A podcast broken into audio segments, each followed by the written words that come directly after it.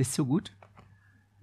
Sieht man mich auch in der Kamera? Herzlich willkommen an alle, die online zuschauen. Ich darf heute das erste Mal seit nach zwölf Jahren, ähm, 17, wenn man das Studium mit reinrechnet, über Geld predigen.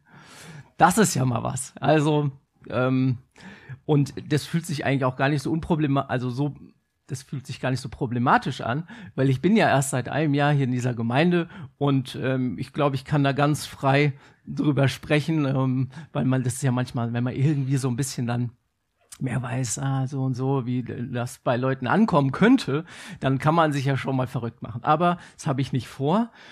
Und ähm, ich freue mich, dass ich mir das auch nicht ausgesucht habe, sondern wir einfach seit Anfang des Jahres ähm, über die Perikopenordnung unsere Predigtexte aussuchen.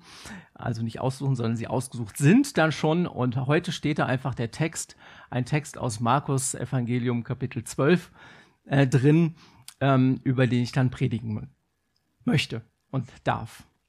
Ich finde das interessant, dass das grundsätzlich, ich weiß ja, vielleicht ist es ja auch hier in dieser Gemeinde ganz anders oder bei dir persönlich ganz anders, aber grundsätzlich ist das Thema Geld irgendwie ein Tabuthema auf dieser Welt. Also nicht unbedingt, ähm, wenn ich über das Geld anderer spreche oder darüber spreche, dass ich mich darüber aufrege, wie unsere Politiker unser Geld einsetzen und so, oder mich darüber aufrege, dass es Leute gibt, die so viel Geld verdienen. Aber wenn es um den persönlichen Umgang mit Geld geht, dann habe ich den Eindruck, dann äh, ist das so, über Geld spricht man nicht. Und warum? Ich glaube, weil es schnell eben sehr persönlich wird. Und ich habe den Eindruck, genau aus diesem Grund ist es bei Jesus anders. Jesus spricht tatsächlich ziemlich häufig über Geld, weil unser Ge Umgang mit Geld eben sehr persönlich ist und etwas über unser Herz aussagt. Wofür du deine Kohle ausgibst, zeigt, was die wahre Priorität in deinem Leben hat. Wofür du deine Kohle ausgibst, zeigt, was die wahre Priorität in deinem Leben hat direkt am Anfang diese persönliche Frage, vielleicht ganz kurz für dich. Wofür gibst du dein Geld aus? Musst du nicht laut beantworten. Was ist dir wirklich wichtig im Leben? Letzte Woche war ich auch mit ein paar hier aus der Gemeinde. Wir haben das empfohlen bei einem Musical, ähm, das äh, rund um Jakob Fugger ging. Es hieß Herz aus Gold. Jakob Fugger, Augsburger Kaufmann, äh, Bankier, Besitzer von drei Bergwerken. Er machte Augsburg zu einer blühenden Metropole. Das spiegelt sich bis heute in der Stadt wieder. Und er wird bezeichnet als äh, erster Self-Made Man oder Global Player. Er begründet, kann man so sagen, den globalen Kapitalismus. Und zu seinen Lebzeiten um 1500 galt er nicht nur als der reichste Augsburger, sondern war mit Abstand auch der reichste Mann der Welt. In heutiger Kaufkraft hochgerechnet etwa 400 Milliarden Dollar.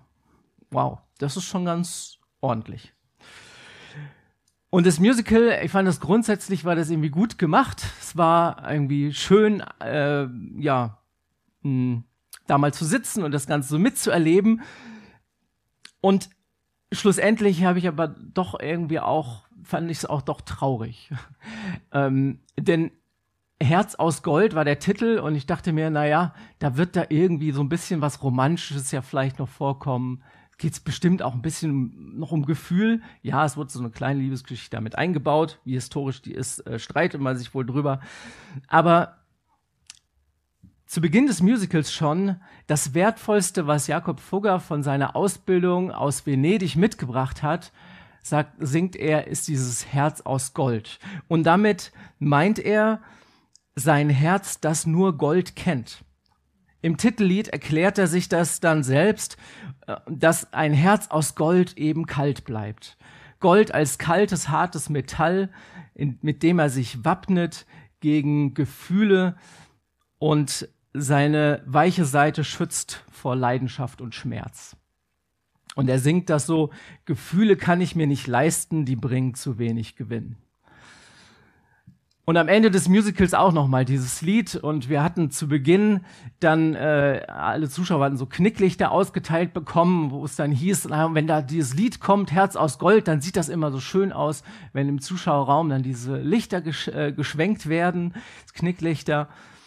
Und am Ende, wie gesagt, dann äh, der sterbende Fugger, äh, die Fackeln leuchten auf der großen goldenen Treppe und er kann von seinem ganzen Reichtum nichts mitnehmen und er singt immer noch dieses Lied Herz aus Gold.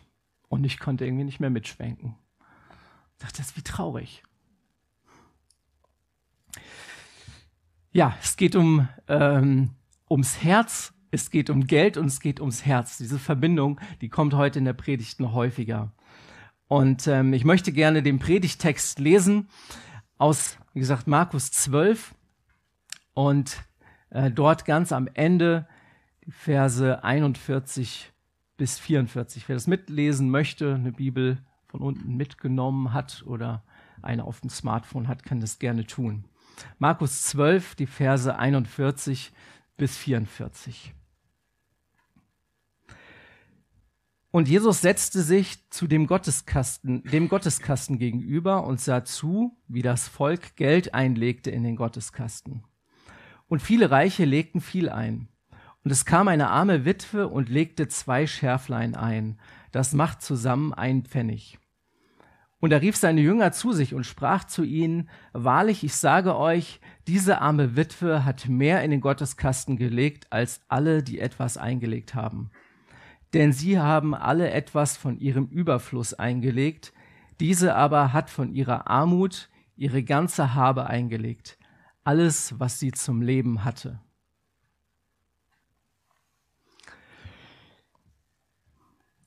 Einmal hinein in die Szenerie. Wir befinden uns also im Tempel. Tempel zur Zeit von Jesus. Ja, Habe ich auch ein Bild mitgebracht, genau, der sogenannte Herodianische Tempel. Und im sogenannten Vorhof der Frauen befindet sich Jesus. Also es ist dort vorne in der Mitte, dieses äh, Art Kreuz, was man da sieht. Ähm, dort, ja, genau, da wo der Punkt, da wo der Punkt, äh, Punkt ist auf, der, auf dem Bild. Dort befindet sich also äh, Jesus und in diesem Vorhof der Frauen befanden sich wohl 13 Opferkästen. Die wurden Posaunen genannt. Posaunen, weil äh, sie oben eng sind und unten weit, äh, wahrscheinlich um diebische Eingriffe dort zu verhindern. Zwölf davon waren für die Tempelsteuer und vorgeschriebene Gaben und ein Kasten für freiwillige Spenden vorgesehen. Und es ist interessant, jetzt äh, auch zu wissen, wie das Ganze funktioniert. Also die Leute warfen ihr Opfergeld nicht einfach selbstständig in diesen Opferkasten rein, sondern wenn, wenn, wandten sich mit ihren Münzen an den diensthabenden Priester und der nahm diese Münzen erstmal, prüfte, ob es auch echtes Geld war oder ob es sich nicht vielleicht sogar auch um heidnische Münzen handelte, um unreine Münzen. Und dann wurden sie in diesen Opferkasten geworfen und häufig auch noch der Geldbetrag, der da eingelegt wurde, noch laut verkündet, sodass das jeder mitbekam. Ich habe mir gedacht, wie wäre das?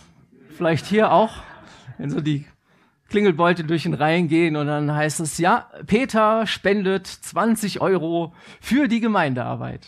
Oder Hans gibt 4,23 Euro für die Ukraine-Hilfe. Ja, vielleicht ganz spannend. Jesus sitzt also diesem Opferkasten gegenüber und er schaut zu. Und da kommen viele Reiche umständlich, holen sie vielleicht ihre dicken Geldbörsen irgendwie unter dem Gewand hervor. Und der Priester nimmt dann diese Spende lobend entgegen und wirft die großen Silbermünzen in den Opferkasten. Und dann kommt diese arme Witwe.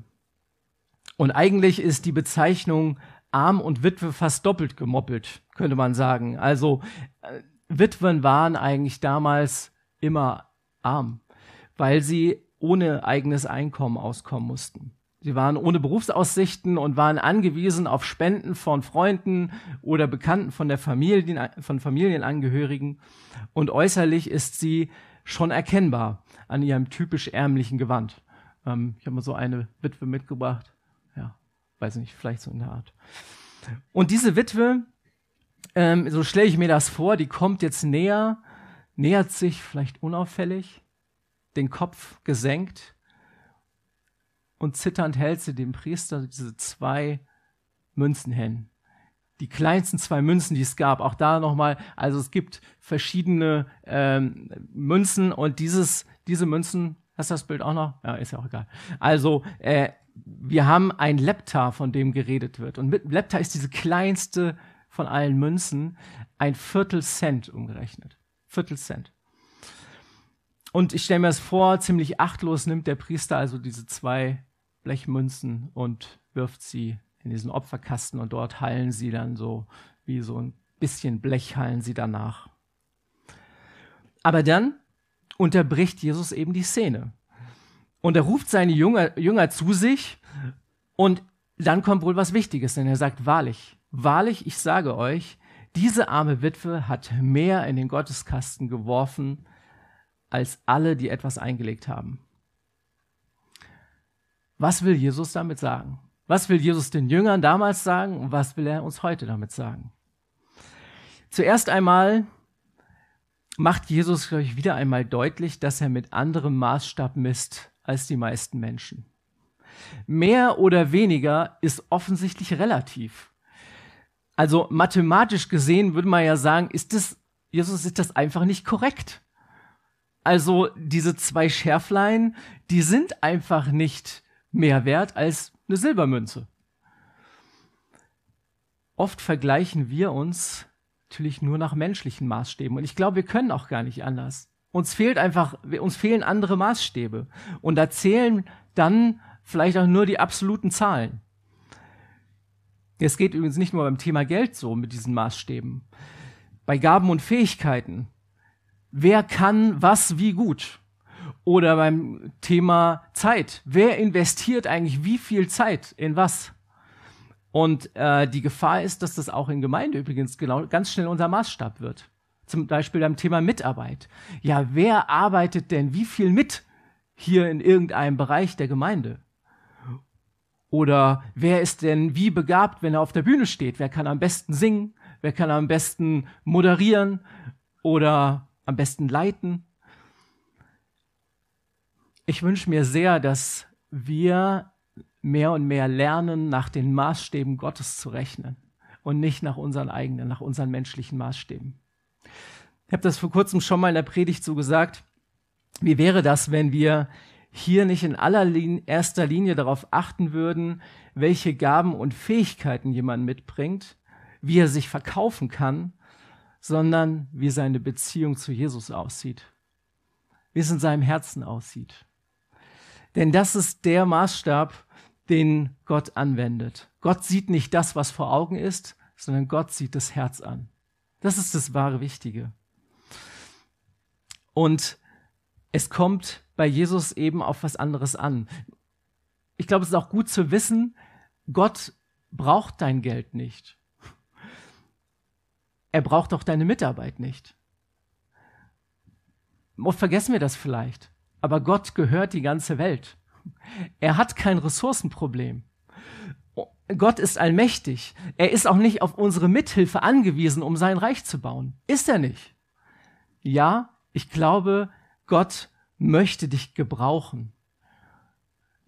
Aber er braucht dich nicht. Das ist echt wichtig, dass wir das wissen. Jesus möchte dich gebrauchen, das glaube ich. Und ich glaube auch, Jesus kann dich gebrauchen. Er kann dich gebrauchen, auch mit dem wenigen, was du vielleicht zu geben hast. Das wenige, was du investieren kannst, das kann einen Unterschied machen.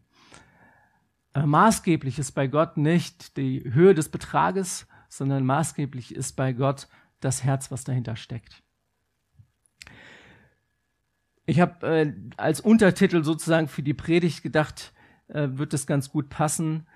Es geht Jesus nicht um den Schein, sondern es geht Jesus um das Sein. Es geht Jesus nicht um den Schein, sondern um das Sein. Übrigens, kurz vorher warnt Jesus vor dem Schein der Schriftgelehrten. In Markus 12, Vers 40, erst ein Vers vorher, steht, sie fressen die Häuser der Witwen und verrichten zum Schein lange Gebete. Sie fressen die Häuser der Witwen. Interessant übrigens, dass hier auch wieder die Witwen vorkommen. Hier ist nochmal die Verbindung. Und das ist ziemlich drastisch ausgedrückt, was Jesus hier sagt. Er sagt so viel wie die Schriftgelehrten, die helfen also den Witwen nicht zu ihrem Recht, sondern im Gegenteil, sie versuchen sich das wenige, was, die, was diese armen Menschen haben, auch noch irgendwie anzueignen. Die Witwe am Opferkasten ist das krasse Gegenteil der Pharisäer. Die reichen die Gaben von ihrem Überfluss, das, was sie eigentlich sowieso nicht wirklich benötigten, und sie, sie gibt ihr letztes Hemd auch noch weg. Sie lebt das Schema Israel wirklich aus. Das ist äh, das, was Jesus auch in Kapitel 12 sagt, dieses höre Israel. Vers 30, du sollst den Herrn, deinen Gott, lieben von ganzem Herzen, von ganzer Seele, von ganzem Gemüt und mit all deinen Kräften. Die Witwe predigt mit ihrem Leben wahrhaft, sorge dich nicht, sondern vertraue Gott. Sorge dich nicht, vertraue Gott. Sie legt ihre ganze Habe einfach Jesus zu Füßen. Und griechisch steht hier äh, für dieses Wort habe übrigens äh, bios. Und bios meint eigentlich auch wirklich nur Leben, kann nur Leben bedeuten. Die Witwe widmet Gott ihr ganzes Leben. Ich finde das stark. Und ich frage gleichzeitig, frage ich mich, wie sieht es denn eigentlich bei mir aus? Ist meine Gabe eigentlich auch wirklich ein Opfer oder gebe ich einfach ein bisschen was, vielleicht von meinem Überfluss? Besonders schlau ist das ja eigentlich nicht, was die Witwe hier macht, oder? Also gesunder Menschenverstand sagt doch, behalte doch wenigstens das bisschen, was du noch hast. Äh, vielleicht hätten die beiden kleinen Münzen wenigstens gereicht, sich ein wenig Mehl zu kaufen, um daraus dann einen Brotfladen backen zu können. Das tägliche Brot, was man doch braucht. Und es ist krass, sie gibt zwei Münzen ab. Ist es aufgefallen? Sie gibt nicht nur eine Münze und behält die andere für sich. Das hätte sie ja auch wunderbar, das hätte sie ja auch sehr gut machen können. Nein, und Jesus sagt es so, sie hat alles gegeben was sie zum Leben hatte. Sie vertraut wirklich Gott.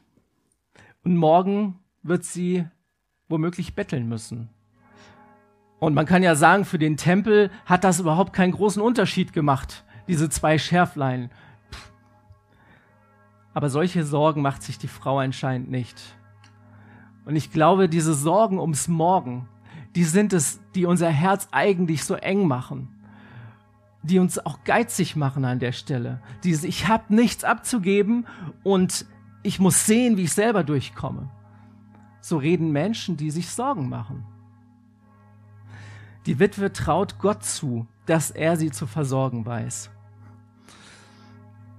Und vermutlich kennt diese arme Witwe auch schon das Gefühl, wie das ist, wenn, wenn man nur noch, ja, sich auf Gott verlassen kann wenn man aus eigener Kraft nicht mehr weiter weiß. Vermutlich kennt sie das schon. Und man kann sagen, vielleicht hat sie es dann auch leichter gehabt. Sie tut genau das, was der reiche Jüngling auf sein, äh, aufgrund seines Reichtums eben nicht fertiggebracht hat. Und im Zusammenhang äh, von, von dieser Geschichte sagt Jesus ja, es ist, reicher, dass ein, äh, es ist leichter, dass ein Kamel durch ein Nadelöhr gehe, als dass ein Reicher ins Reich Gottes komme. Ich glaube, dass mit Reich Gottes nicht nur gemeint ist, dass wir irgendwann in den Himmel kommen. Ich glaube, dazu reicht der Glaube aus. Und diese Entscheidung, die kann auch ein Reicher treffen. Aber Gott möchte mehr. Gott möchte, möchte mehr für dich, als dass du einfach irgendwann an den Himmel kommst. Er möchte, dass dein Herz wirklich lebendig ist ja, ich glaube auch, dass er möchte, dass es dir gut geht. Das ist auch, dass es dir finanziell gut geht. Aber du bist nicht hier auf der Erde, dass es dir einfach nur gut geht. Das ist nicht das Ziel. Gott möchte die Fülle für jeden deiner Lebensbereiche haben. Und für jemanden, der viel Geld hat, für den ist es vielleicht schwierig, in jedem seiner Lebensbereiche in diese Fülle hineinzukommen, weil es so viele Dinge gibt, die einen daran hindern. Jesus sagt mal, Matthäus 6, Vers 24, niemand kann zwei Herren dienen. Entweder er wird den einen hassen und den anderen lieben, oder er wird an dem einen hängen und den anderen verachten. Ihr könnt nicht Gott dienen und dem Mammon. Achtung, Jesus sagt nicht, du darfst kein Geld haben. Jesus ist, glaube ich, nicht gegen Geld. Jesus sagt nicht, ihr sollt nicht Gott dienen und dem Mammon. Ich glaube, ich habe das häufig so gelesen, dass, es, dass das da so steht. Aber das steht da nicht. Es steht, du kannst nicht beiden Herren gleichzeitig dienen. Das ist ein Unterschied. Du kannst es einfach nicht. Das Wort Mammon, das ist interessant, das kommt vom aramäischen Mammona, Vermögen, Besitz. Und es das heißt aber auch Sicherheit und Vertrauen. Und das war für mich ein Aha-Moment an der Stelle. Mammon ist ein Götze. Ein Götze, der gegen Gott steht. Mammon redet uns ein, dass Geld und Besitz uns versorgen könnten und uns Sicherheit geben könnten, ohne dass wir dafür Gott benötigen. Und sein Ziel ist es, dass Menschen von dem Urvertrauen in Gottes Versorgung abgebracht werden, so dass wir ja seinen Sicherheiten mehr vertrauen und seine Diener und Sklaven werden. Und gleichzeitig sät Mammon Sorgen im finanziellen Bereich und beschießt unser Herz mit angstbestückten äh, Pfeilen, äh, so, so Giftpfeilen, dass unser Geld und unser Besitz als Versorger vielleicht doch irgendwie nicht ausreichen könnten und dass wir mehr davon brauchen. Ich glaube, wir Menschen, wir sind so drauf, dass wir unsere Sicherheit ganz oft in Geld suchen. Und das, wo du drin du deine Sicherheit suchst, das wird dein Handeln bestimmen.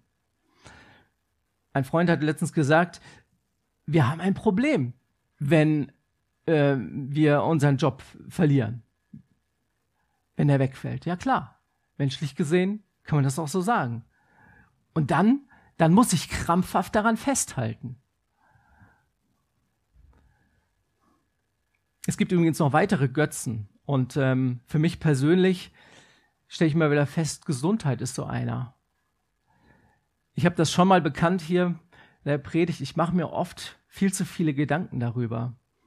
Ich habe irgendwie Angst, dass irgendwas Schlimmes passiert. Ich höre dann in meinen Körper rein und das kleinste Anzeichen, was ich da irgendwie wahrnehme, das versuche ich zu deuten und ähm, lese dann im Internet, was übrigens auch nicht so wirklich hilfreich ist. ja, ihr kennt das. genau. Und dadurch bestimmt es mein Handeln. Es wird zu einem Götzen, weil ich darin zu oft meine Sicherheit suche, anstatt meine Sicherheit in Gott zu suchen. Ich weiß nicht, was es bei dir ist. Aber wie krass wäre das, wenn wir wirklich Gott vertrauen würden? Wie krass wäre das, wenn wir wirklich Gott vertrauen würden, dass er es gut mit uns meint und dass er uns zu versorgen, dass er es äh, weiß, uns zu versorgen, dass er uns alles gibt, was wir brauchen. Ich glaube, dann wäre mein Herz wirklich lebendig, dann wäre mein Herz wirklich frei. Ich habe diese Woche einen Vortrag von Johannes Hartl ge äh, gehört, und er hat so einen Begriff gebraucht, den nennt er die Freiheit der offenen Hände. Ich fand das ganz schön. Er sagt, die Freiheit der offenen Hände. Das heißt, auf der einen Seite, ich bin frei zu empfangen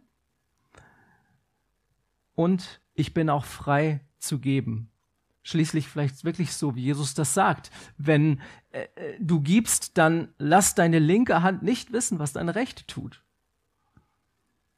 Geschlossene Hände sind unfrei. Sie arbeiten mit der Lüge, dass ich mich selbst um meine Sicherheit kümmern muss.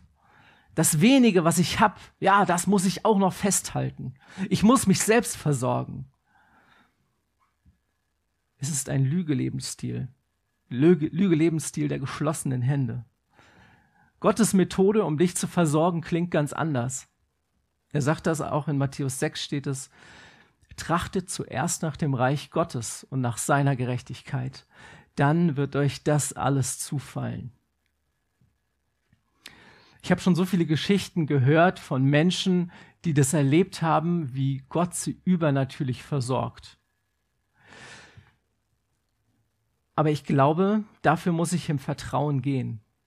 Dafür muss ich meine Hände öffnen und Gott hingeben. Vielleicht so ein bisschen die Parallele zu diesen, zu Jenny, die das so erlebt hat. Ich muss meine Hände öffnen, wirklich, ja, beschenkt werden zu können. Achtung, ich predige heute nicht, du musst alles verkaufen, um Jesus nachfolgen zu können. Ich glaube, das ist keine Regel. Und es ist mir ganz wichtig, dass wir, wenn wir, äh, wenn wir in der Bibel lesen, nicht das zu Regeln machen, die, äh, die, die nicht mehr in der Beziehung zu Gott sind, sondern die einfach nur zu einer Religiosität werden. Es gibt keine Regel im Neuen Testament, dass ich alles verkaufen muss. Aber es gibt genauso wenig die Regel, dass äh, irgendwo steht, naja, äh, gib mal schön brav deinen Zehnten und dann ist auch alles gut. Es ist spannend, es geht um Beziehung. Frag doch Gott einmal. Frag doch Gott einmal, was er zu deinen Finanzen sagt. Wer bestimmt hier wen? Ist Gott der Herr deiner Finanzen? Schlussendlich muss dann ja dein Geld dir dienen oder sind deine Finanzen Herr über dich? Dann dienst du ihm.